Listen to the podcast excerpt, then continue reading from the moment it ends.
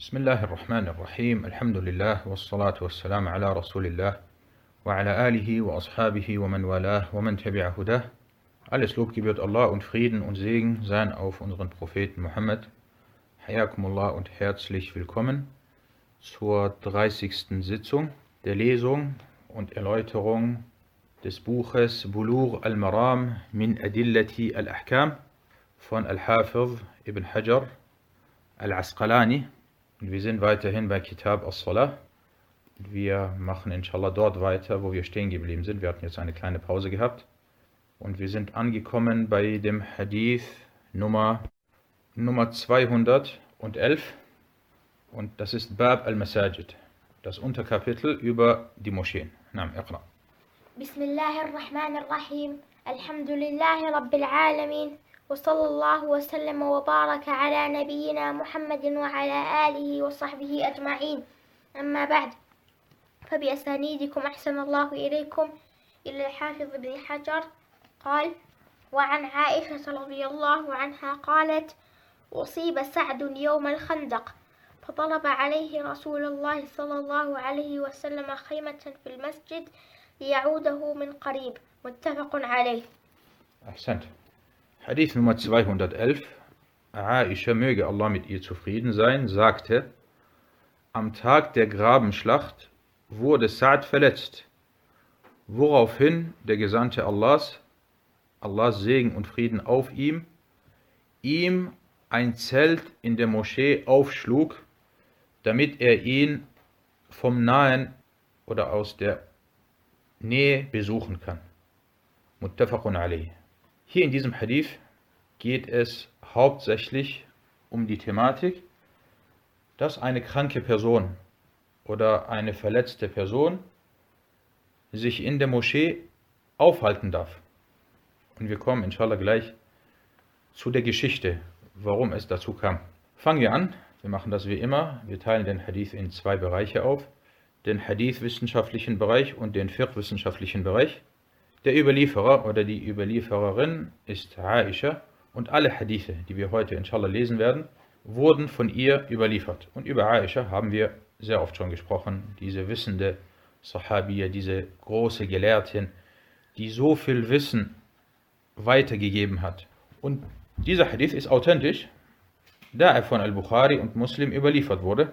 Er wurde über den Überlieferungsweg von Hisham ibn Urwa, dieser über seinen Vater, und dieser ist Urwa ibn Zubair, und dieser über Aisha überliefert.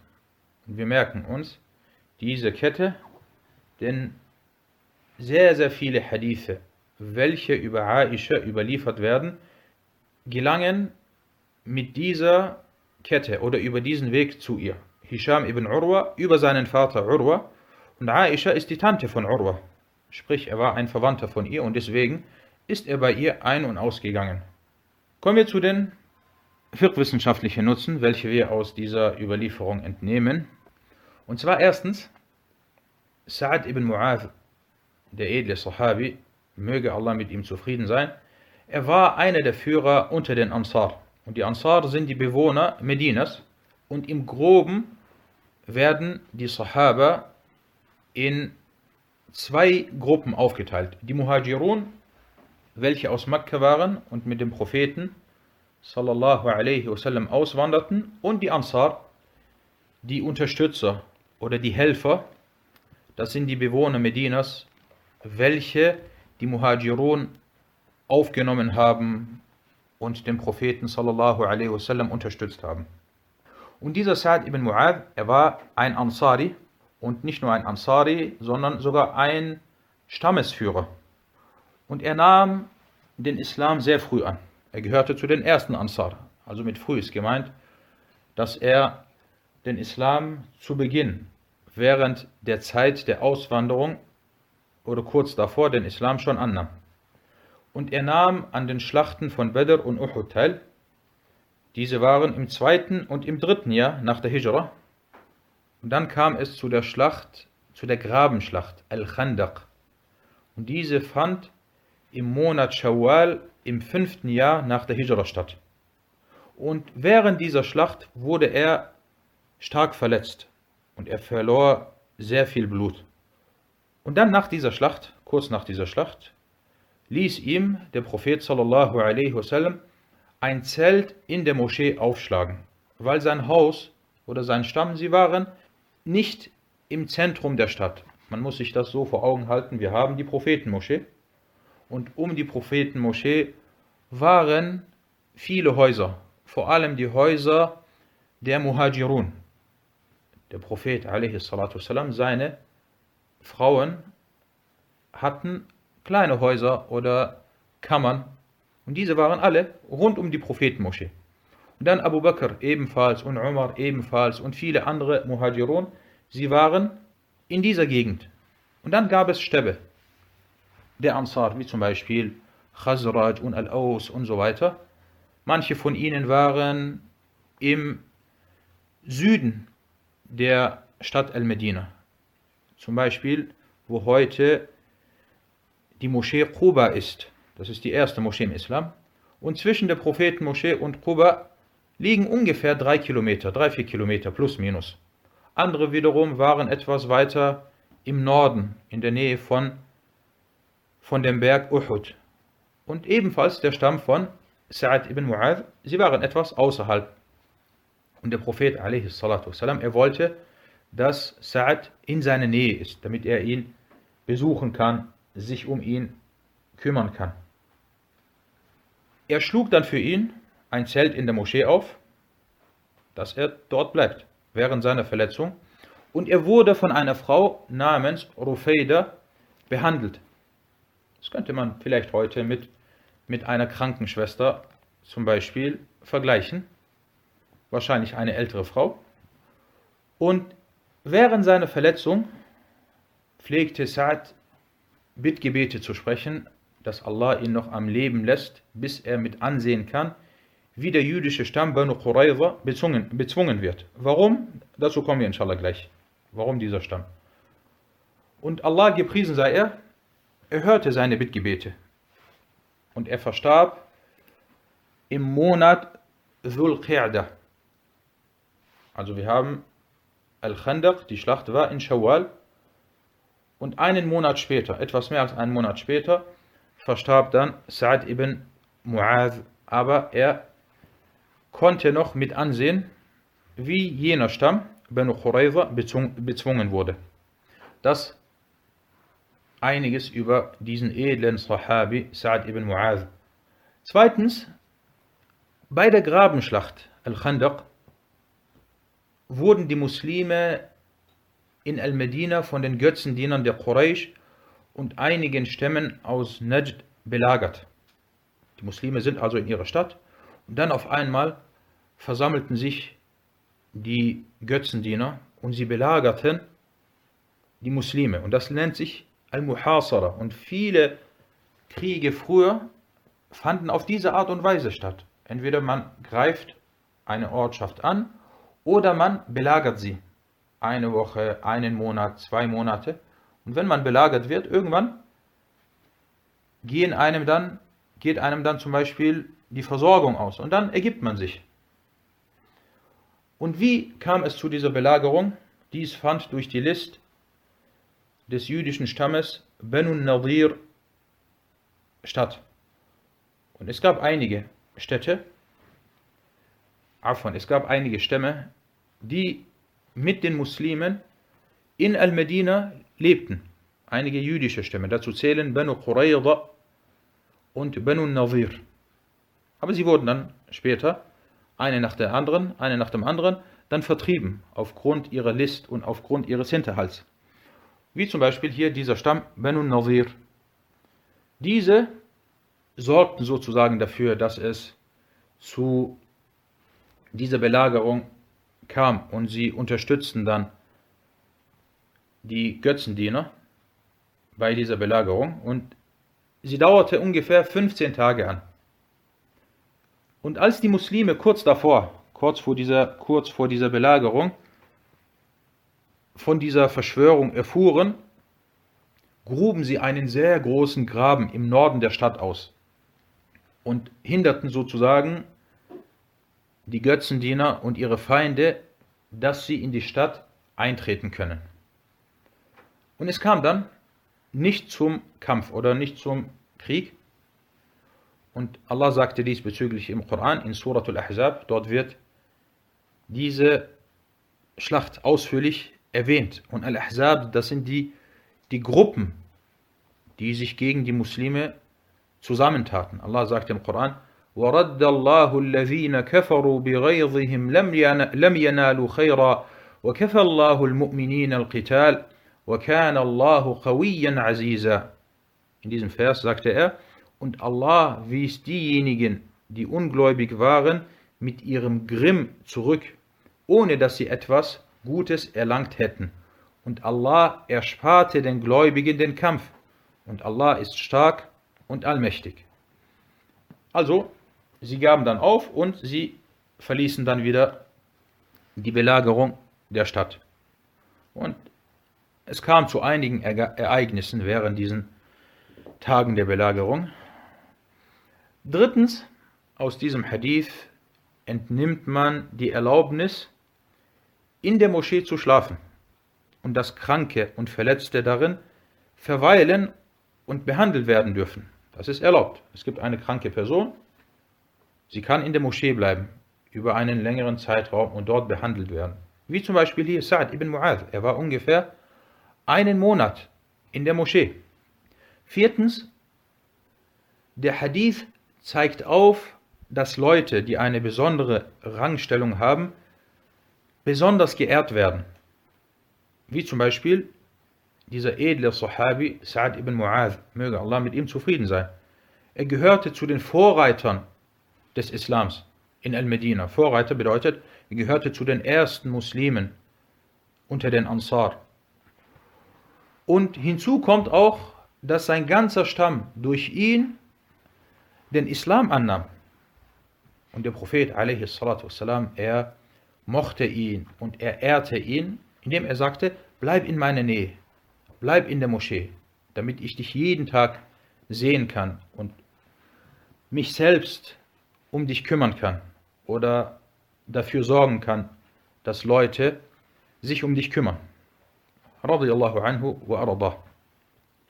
Fünftens, dieser Hadith zeigt die wichtige Rolle, zeigt die wichtige Rolle der Moschee dar.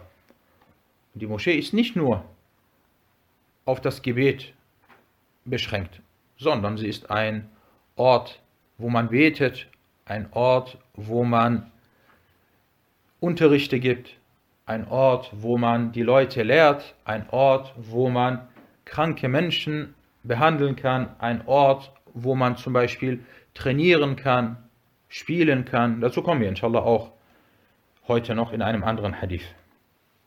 Na, das soweit zu dieser Überlieferung. Kommen wir zu dem nächsten Hadith. Na, اقرأ.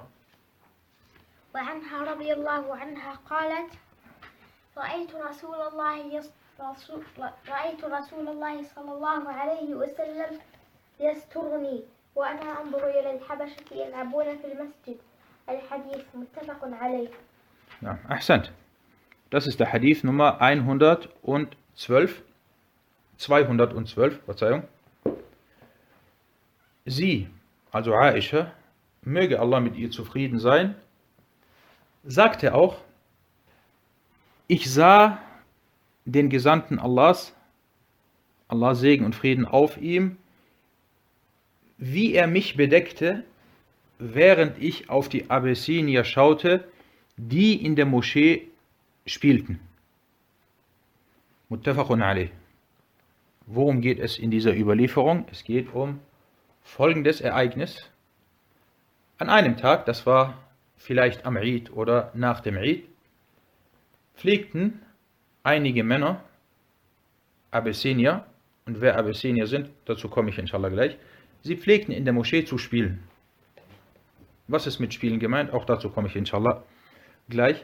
Und Aisha pflegte zu schauen, wie sie spielen. Oder sie pflegte auf dieses Spiel zu schauen. Und dieser Hadith ist sehr wichtig, weil er einige wichtige Regeln behandelt. Der Überlieferer oder die Überliefererin ist wieder Aisha. Und der Hadith wurde von Al-Bukhari und Muslim überliefert, somit ist er authentisch. Und er wurde über den Überlieferungsweg von Ibn Shihab al-Madani, das ist al-Zuhri, dieser über Urwa, hier haben wir wieder Urwa ibn Zubayr, und dieser über Aisha überliefert. Kommen wir zu den fiqh-wissenschaftlichen Nutzen aus dieser Überlieferung. Erstens, Abyssinier sind Leute aus Abyssinien. Auf Arabisch sagt man Biladu al-Habasha. Was ist mit Habascha gemeint? Geografisch ist damit ein Gebiet im Nordosten Afrikas gemeint, welches heute unter anderem Teile Äthiopiens, Eritreas und des Südostsudans umfasst. Diese Gegend, das ist Al-Habascha. Und die Leute aus Al-Habascha gehörten zu den ersten Nicht-Arabern, die den Islam annahmen. Und es gibt zwei bekannte Habashiyun, eine davon ist Bilal, der edle Sahabi Bilal, der Muazzin des Propheten, sallallahu alaihi wasallam, der Gebetsrufer, und dann ein anderer Mukhadram, und zwar An-Najashi. An-Najashi war der, einer der Führer aus Bilad al-Habasha. Und wie gesagt, diese Leute gehören zu den Vorreitern unter den Nicht-Arabern, die den Islam annahmen.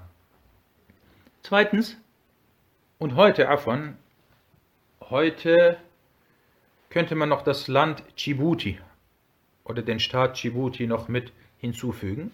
Ist zwar ein kleiner Staat und vielleicht noch Teile Somaliens könnten ebenfalls zu Habascha gezählt werden. Und was die Bevölkerung Djiboutis angeht, so sind diese Muslime. Ebenfalls die Bevölkerung Somalias. Das gleiche gilt auch für Sudan. Was Eritrea und Äthiopien angeht, so wird behauptet, dass die Hälfte der Bevölkerung Muslime und die andere Hälfte Christen seien. Aber das stimmt nicht. Und viele, die aus diesem Land kommen, sie sagen, das stimmt nicht. Die Mehrheit der Bevölkerung sind Muslime. Es gibt zwar viele Christen, aber die Muslime sind in der Überzahl. Und die Christen aus diesen Ländern, aus Eritrea und Äthiopien, sind bekannt dafür, dass sie vergleichsweise zu anderen Leuten, die sich dem Christentum zuschreiben, dass sie eher praktizieren, dass sie ihre Religion eher praktizieren. Zweitens, aus diesem Hadith wird entnommen, dass es erlaubt ist, in der Moschee zu spielen, wenn dies zu bestimmten Zeitpunkten und Anlässen geschieht. Das bedeutet jetzt nicht, dass du jeden Tag in der Moschee spielen kannst, aber zum Beispiel am Eid, an einem Feiertag oder zu bestimmten Zeitpunkten, wo, wo du die Leute nicht stören würdest, wenn du in der Moschee spielst, dann spricht nichts dagegen. Drittens, in manchen Überlieferungen wird erwähnt, dass diese Abyssinier mit ihren Speeren spielten und sie trainierten. Das war also eine Art von Training. Und damit wird der Mut und Kampftechniken gestärkt. Wenn man zum Beispiel so etwas umsetzt oder so etwas trainiert. Und ich hatte das in einem anderen Unterricht gesagt. Man muss sich immer vor Augen halten, die Sahaba zu ihren Lebzeiten kam es zu etlichen Schlachten. Und in den allermeisten Schlachten waren die Muslime von der Anzahl her geringer. Aber man hört immer, eine kleine Anzahl von Muslimen besiegt eine große Anzahl von Mushrikun. Man darf nicht denken, dass das einfach nur so zustande kommt. Natürlich, der Sieg kommt von Allah. Allah sagt im Koran, وَمَنْ نَصْرُ إِلَّا مِنْ عِنْدِ اللَّهِ Der Sieg kommt nur von Allah, aber man muss natürlich dann auch etwas dafür tun und zu denken, dass die Sahaba sich zurückgelehnt haben und geschlafen haben und gegessen haben und nicht trainiert haben, das ist nicht richtig.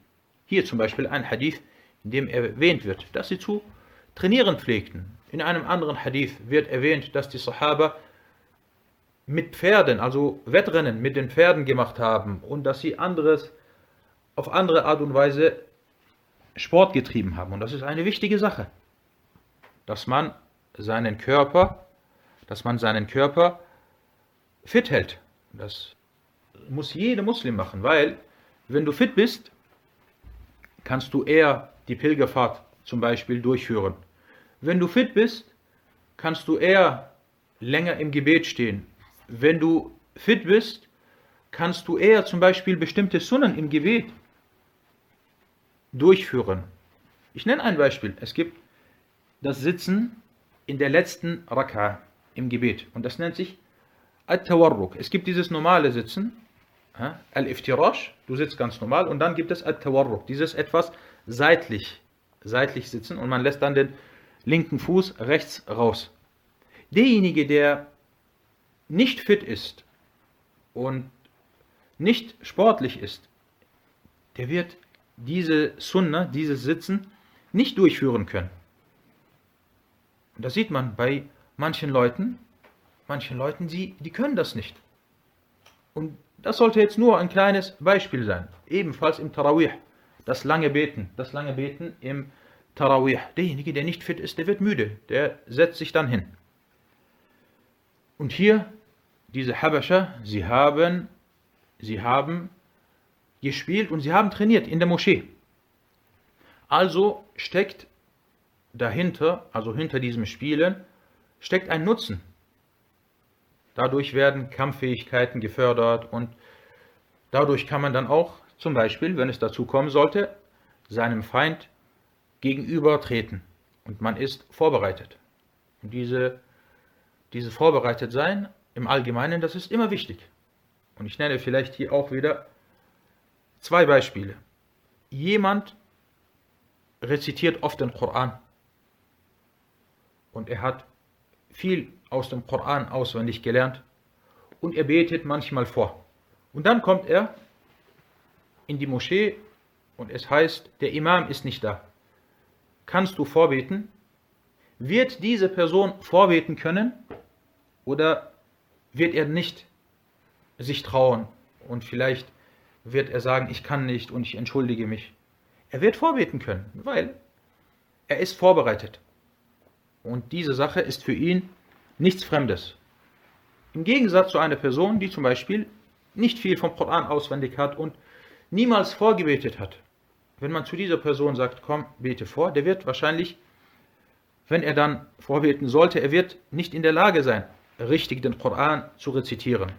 Weil er ist, das ist für ihn eine fremde, fremde Situation. Genauso ist es zum Beispiel auch mit, mit Sport, beziehungsweise im allgemeinen Kampfsport. Derjenige, der daran gewöhnt ist, dass er zum Beispiel bestimmte Sportarten macht, dass er dass das Sparring, diejenigen, die Sport machen, die wissen, was mit Sparring gemeint ist. Sparring ist nichts Fremdes für ihn. Er ist regelmäßig, macht er Sparring, natürlich auf erlaubte Art und Weise und nicht, dass er verbotene Sachen macht. Und das ist dann für ihn sozusagen nichts Fremdes. Und wenn es dann dazu kommen sollte, dass er sich verteidigen muss, dann ist er nicht geschockt. Dann ist er vorbereitet. Dann ist diese Situation keine Fremde für ihn. Er ist sofort vorbereitet. Na, der vierte Nutzen, den wir aus diesem Hadith entnehmen, manche Gelehrte, und dieser, dieser Punkt, der wird jetzt in die Länge gezogen, manche Gelehrte führen diesen Hadith als Beweis an, dass die Frau fremde Männer anschauen darf, wenn hierbei keine Begierde und kein Verlangen besteht. Weil es heißt hier in diesem Hadith, die Habascha, das sind Männer, sie waren in der Moschee, sie haben gespielt oder trainiert und Aisha hat zugeschaut. Und sie sagen, das ist ein Beweis, dass die Frau auf fremde Männer schauen darf. Sheikh Abdullah al-Fawzan, ein zeitgenössischer Gelehrter, der auf Fiqh und Usul al-Fiqh spezialisiert ist und auch Bulugh al-Maram in einem großartigen Werk erläutert hat. Er sagte folgende schöne Worte. Er sagte, der Hadith beweist, dass die Frau im Allgemeinen auf eine Gruppe von Männern schauen darf, ohne jedoch einen einzelnen von ihnen zu betrachten. Genauso wie sie zum Beispiel im Bazar oder in der Moschee auf eine Männergruppe schaut. Die Frau läuft im Bazar und sie sieht dann, dort sind Männer und dort sind Männer im Allgemeinen. Er sagte weiter, und in dem Hadith gibt es keinen Beleg, der besagt, dass sie auf ihre Gesichter und Körper schaute, also Aisha. Es gibt keinen Beweis, dass sie auf die Gesichter und auf die Körper dieser Männer schaute. Vielmehr schaute sie lediglich aus der Entfernung, also auf ihr Spielen und ihre Sperre. Mit Anschauen ist somit das Anschauen des Spiels gemeint. Und daraus wird nicht entnommen, dass sie absichtlich auf ihre Körper schaute. Deswegen heißt es auch in einem anderen Wortlaut bei Muslim, er pflegte mich abzuschirmen, damit ich auf ihr Spielen schauen konnte. Spielen also. Al-Qadhi Iyad sagte, daraus wird entnommen, dass Frauen auf die Taten der Männer schauen dürfen. Wie in diesem Fall. Denn ansonsten ist es verpönt, dass sie Männer anschauen, genauso wie es für die Männer verpönt ist, Frauen anzuschauen. Und das sind schöne Worte, die er hier angeführt hat. Ich sage, also ich, Allah erhaben ist, er sagt im Koran, وقل للمؤمنات يغضضن من أبصارهن ويحفظن فروجهن ولا يبدين زينتهن إلا ما ظهر منها. Er sagte in diesem Vers, und sagt zu den gläubigen Frauen, sie sollen ihre Blicke senken und ihre Scham hüten, ihren Schmuck nicht offen zeigen, außer dem, was sonst sichtbar ist. Aus über diesen Vers sagte Al-Qurtubi in seinem Tafsirwerk, Allah gepriesen und erhaben ist er, erwähnte speziell auch die Frauen mit der Ansprache, also dass sie die, Blink, die, dass sie die Blicke senken sollen, um dem Ganzen Nachdruck zu verleihen. Denn seine Aussage, ein Vers davor, sagt zu den gläubigen Männern, ist ausreichend, weil dies eine allgemeine Aussage ist, die den Mann und die Frau unter den Gläubigen umfasst. Das bedeutet, wenn Allah etwas im Allgemeinen erwähnt, womit die Männer zum Beispiel angesprochen sind, und verrichtet das Gebet. Damit sind auch die Frauen gemeint. Damit sind die Frauen gemeint, auch die Frauen gemeint. Und damit weist Al-Qurtubi auf folgende Usul-Regel hin, die besagt, Khitabu Shar'i موجه إلى الرجال والنساء إلا ما دل دليل على تخصيصه بأحدهما. Das bedeutet, die Ansprache der islamischen Gesetzgebung ist an die Männer und Frauen gerichtet, außer wenn ein Beweis darauf hinweist, dass nur speziell einer der beiden damit gemeint ist.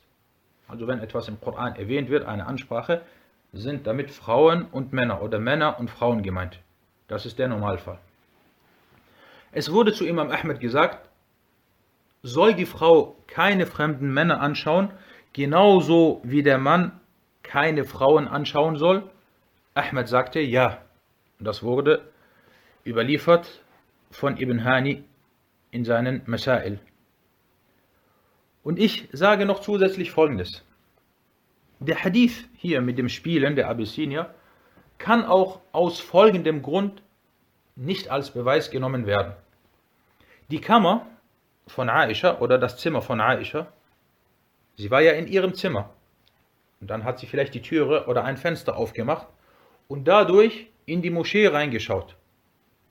Diese Kammer von Aisha, aus der sie zu schauen pflegte, war seitlich der Moschee gelegen. Wir haben die Moschee in der Mitte und dann zum Beispiel links, links an der Seite, wo der Prophet sallallahu alaihi wasallam begraben wurde, wo sein Grab ist, weil wo sein Grab ist, dort war das Zimmer von Aisha. Es war also seitlich der Moschee gelegen, Richtung Osten. Und wir haben dann das Zimmer von Aisha, wir kennen das heute, dort wo das Grab des Propheten sallallahu alaihi wasallam ist und wir haben dann die Mimber des Propheten. Die Mimber des Propheten ist auch bekannt, wo sie ist. Somit war zwischen ihr und den Abyssiniern die höchstwahrscheinlich in der Moschee oder in der Mitte der Moschee waren, war ein gewisser Abstand von mindestens 15 bis 20 Metern. Weil wenn man heute schaut, wo ist der Mimber des Propheten, wassalam, er ist in der Mitte, dann links davon ist sein Grab, wo das Haus oder das Zimmer von Aisha war, das sind mindestens 15, 20, vielleicht sogar noch mehr, vielleicht sogar 30 Meter. Es war also zwischen ihr und zwischen diesen Männern diese Entfernung. Und eine Person, die in so einer Entfernung ist, man sieht sie vielleicht so im groben, wie sie sich bewegt und kommt und geht, aber man kann diese Person nur grob erkennen, ohne jedoch zum Beispiel genau das Gesicht betrachten zu können. Wenn du jemanden siehst, der 20 Meter von dir ist, du wirst sehen, okay, das ist wahrscheinlich ein Mann, er hat zwei Hände und einen Kopf hin und her, aber du wirst ihn nicht genau betrachten können. Und Allah weiß es am besten. Und eine Anmerkung zu dem Ganzen, die Rede ist hier lediglich von einem Anschauen ohne Shahwa, also ohne Begierde und Lust.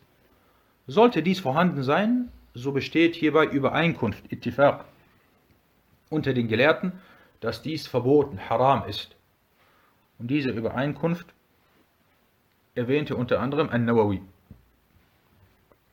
Und deswegen soll sich jede gläubige Frau diese erwähnten Worte gut vor Augen halten und es meiden, auf der Straße, im Fernseher oder im Internet fremde Männer anzuschauen, selbst wenn es sich hierbei um einen Sheikh oder einen Prediger handeln sollte. Und es reicht aus, wenn man sich auf die Stimme begnügt.